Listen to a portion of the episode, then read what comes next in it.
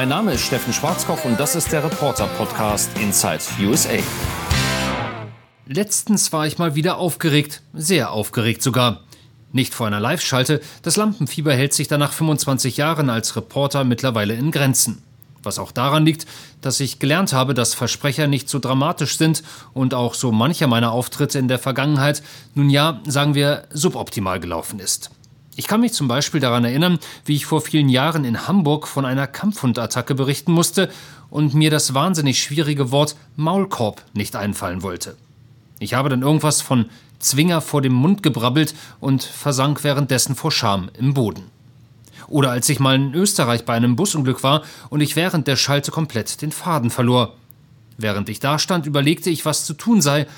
Option 1, tot umfallen. Option 2, einfach aus dem Bild gehen. Option 3, Tonprobleme simulieren. Oder Option 4, einfach weiterreden. Gott sei Dank habe ich mich dann nicht fürs Umfallen entschieden, sondern fürs Weiterreden. Das, was ich dann sagte, ergab zwar wenig Sinn, auch Subjekt, Prädikat und Objekt schienen mir nicht ganz in der richtigen Reihenfolge zu sein, aber während ich so den Unsinn redete, fiel mir plötzlich wieder ein, was ich eigentlich sagen wollte, und ich brachte die Live-Schalte dann doch irgendwie zu Ende. Der Fehler, den ich damals gemacht hatte, war, ich hatte meinen Text vorher aufgeschrieben, auswendig gelernt und hatte dann einen Blackout. Der ein oder andere mag das vom Gedichtaufsagen in der Schule kennen. Aber man lernt ja aus Fehlern. Heutzutage rede ich einfach drauf los und beantworte, was auch immer ich gefragt werde. Das klappt in der Regel ganz gut, wenn auch nicht immer hundertprozentig. Letzte Woche allerdings habe ich meine Schalten eher geschrien und das klang dann so. Also tatsächlich ist es so, dass hier direkt im Küstenbereich, wo wir sind, die Böen extrem sind. Wir haben hier 100, 120 Kilometer pro Stunde an Böen ich war nämlich in North Carolina bei Hurricane Florence und das war stürmisch und nass.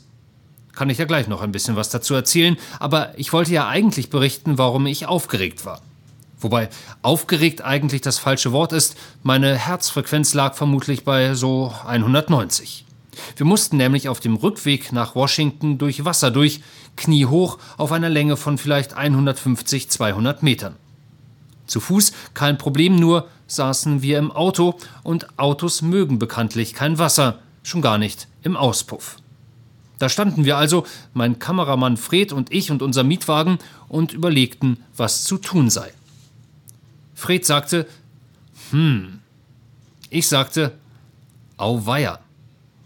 Der Mietwagen sagte, och nee, bitte nicht.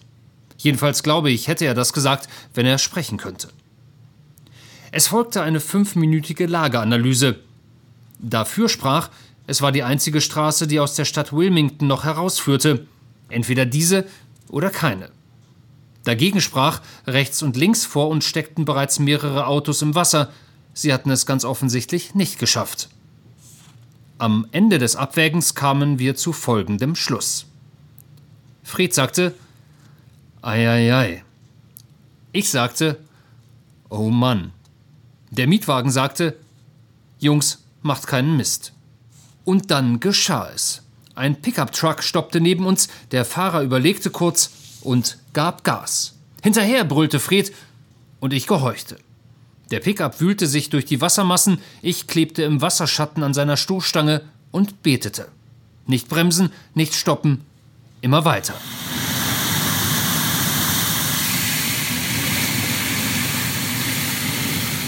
Ich muss dazu sagen, ich bin ein gebranntes Kind. Eine ähnliche Situation hatte ich beim Hurricane Katrina in New Orleans erlebt, wenn auch als Beifahrer. Am Steuer saß meine Kollegin Danny und wir waren nach einer ähnlichen Lageanalyse zum Schluss gekommen, das geht schon. Ging aber nicht, was auch daran lag, dass Danny beim Reinfahren vor lauter Schreck auf die Bremse trat und der Auspuff beim Wiederlosfahren Wasser einsog. Das war's dann. Auto mausetot und auch nicht wiederzubeleben, nachdem uns die US-Armee mit einem Humvee rausgezogen hatte. Also niemals bremsen, niemals stoppen, immer weiter.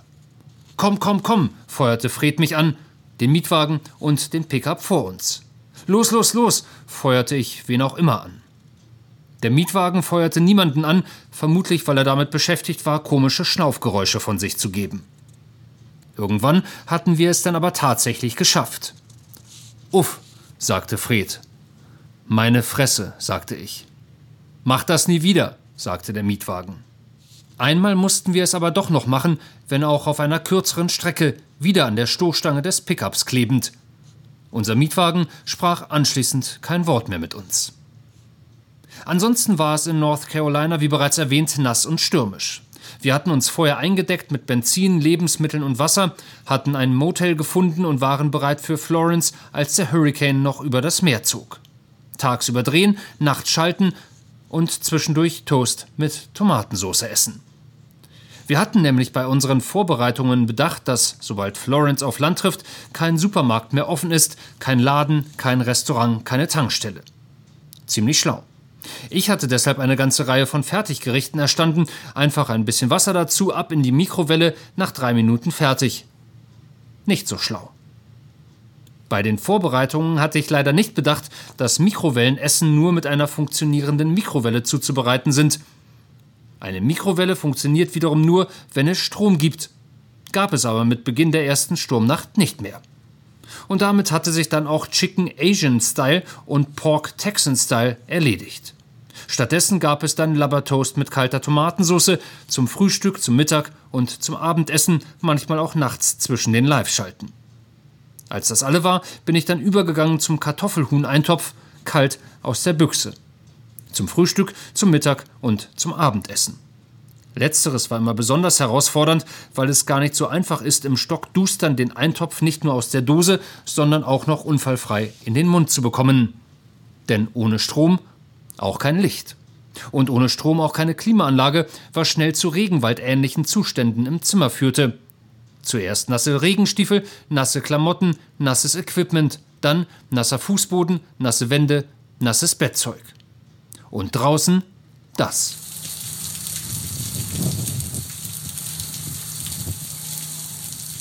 Und zwar dauerhaft, meistens wie aus Eimern. Bei den nächtlichen Live-Schalten sahen Fred und ich weniger wie ein professionelles TV-Team aus, sondern eher wie Lumpensammler. Plastiktüten über der Kamera, über der Übertragungsanlage, über dem Scheinwerfer, über dem Mikro. Die Kapuzen unserer undichten Regenjacken bis zur Nasenspitze heruntergezogen, unter das Vordach unseres Motels gekauert, bis eine Minute vor der Schalte, dann raus in den Regen, Kapuze runter und gegen den Sturm anschreien und es zieht sich über hunderte von Kilometern, werden das die Einwohner die nächsten 24 Stunden, so die Prognosen auf jeden Fall haben, dass dieser Regen nicht nachlässt und eben auch diese Böen hier nur sehr langsam weniger werden. Wenn's dumm lief, hatten die Moderatoren nicht nur eine Frage, sondern zwei oder drei. Genug Zeit, um richtig durchzuweichen. Zur Belohnung gab's dann ein Labbertoast. Erstaunlicherweise war die Plastiktüten-Lumpensammler-Taktik aber erfolgreich, was die Technik anging.